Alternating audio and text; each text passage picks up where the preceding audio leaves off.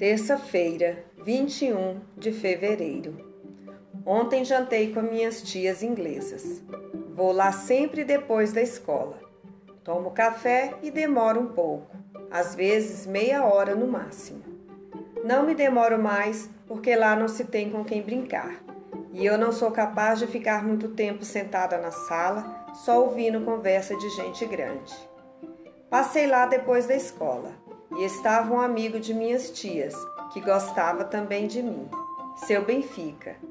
Ele me perguntou se eu gostava de fantoches. Eu respondi que muito.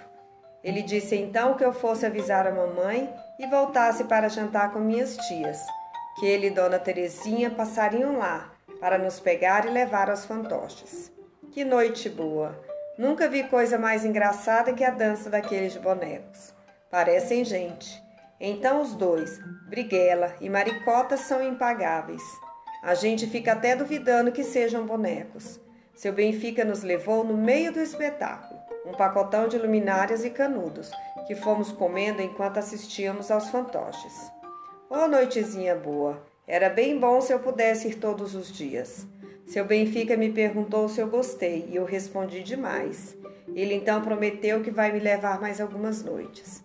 Gostei de ele dizer algumas, podia ter dito mais uma, mas minhas tias me disseram que não contasse muito com isso, porque a mulher dele não é tão franca como ele. Às vezes ele promete e ela não deixa cumprir. Também que me importa, eu já fui duas vezes. Helena Morley